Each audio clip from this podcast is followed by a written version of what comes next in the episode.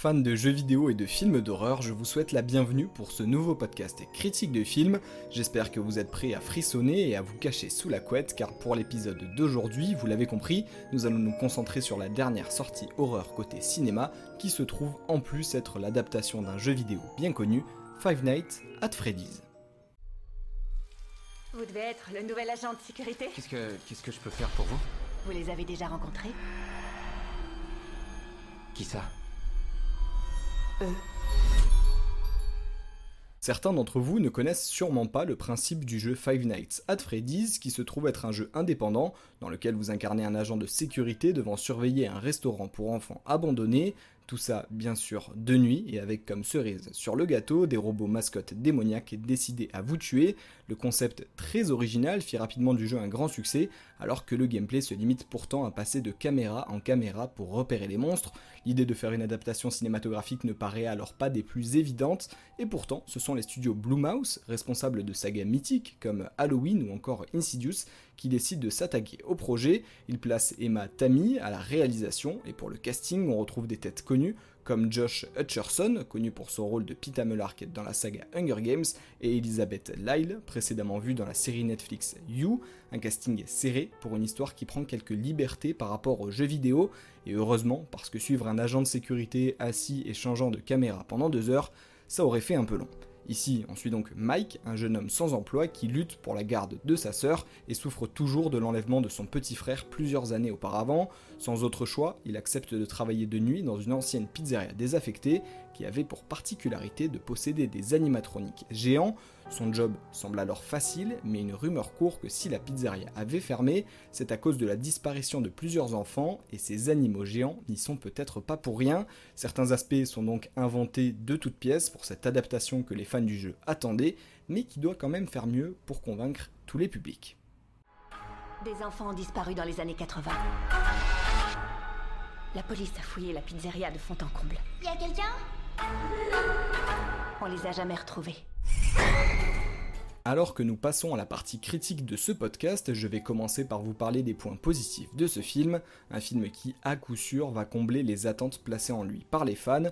On retrouve beaucoup de références au jeu, plus ou moins cachées, que ce soit la musique, les bruitages ou même les actions des personnages, des plans qu'on reconnaît forcément si on a déjà joué ou ne serait-ce que vu des gameplays du jeu, mais ce film ne peut pas être uniquement jugé sur cet aspect nostalgie et référence, car une majorité du public est étranger et seule la mention du nom peut peut-être rappeler de vagues souvenirs. Reste que le principe de base de l'histoire est bon, les créatures robotiques animales sont terrifiantes, ce qui offre de sacrés moments d'horreur et de gore qui nous crispent de peur, même plus, l'intrigue qui est ajoutée autour fonctionne, sans être spécialement riche ni profonde, on s'attache quand même aux personnages et on tient à eux, ce qui joue forcément dans la pitié et les autres émotions qu'on pourra ressentir pendant le visionnage. J'ai aussi beaucoup aimé la réalisation des Matami, qui est une jeune réalisatrice, en termes d'expérience en tout cas, et qui joue ici bien avec les codes du jeu, mais qui réussit quand même à attirer son public novice en leur apprenant ces mêmes codes, une inclusivité qui joue clairement dans l'appréciation globale du film. Malheureusement, tous ces bons aspects que je viens de citer, notamment les belles scènes d'horreur, sont gâchés par leur présence limitée, le rythme n'est pas élevé, la tension ne tient pas sur la longueur, il manque certainement un aspect huis clos qui aurait amplifié la peur créée par les animatroniques. Par exemple, si au lieu de rentrer chez lui chaque jour, Mike s'était retrouvé enfermé dans le restaurant, alors là, on aurait vraiment pu frissonner et installer ce sentiment d'insécurité qui manque chez le spectateur. Hormis deux ou trois screamers bien placés, je l'admets, le film se repose beaucoup trop sur les seuls animatroniques, alors que pour faire un film d'horreur, on peut tout utiliser pour faire peur. Ça manque vraiment de prise de risque sur les éléments qui ne sont pas liés au jeu. On ne peut donc pas vraiment appeler ça un film d'horreur à proprement parler. Les adeptes du jeu réussiront à combler ce manque dans les nombreuses références et adoreront, mais les autres ressentiront aussi cet aspect de vide. En bref, le concept est génial, ça ne change pas, l'histoire sympa, surtout pour les standards du genre, mais l'horreur manque et c'est bien dommage parce que deux ou trois moments marquants de plus auraient rendu le résultat bien plus sympa. Les fantômes des gamins possèdent les robots géants Sympa de me prévenir. Ça s'appelle des animatroniques. Qu'est-ce qu'ils veulent Ils veulent qu'elles deviennent comme eux. Abby Comment je les arrête C'est trop tard.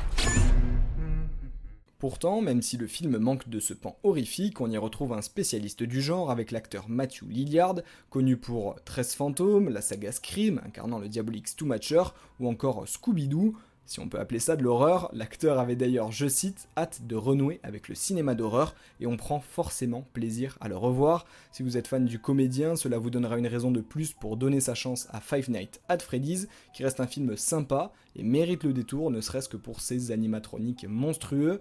N'hésitez pas à vous abonner si ce podcast vous a plu. On se retrouvera cette semaine pour parler de la sortie de Napoléon de Ridley Scott qui fait beaucoup parler et dont j'ai hâte de discuter avec vous. D'ici là, je vous dis à bientôt et portez-vous bien.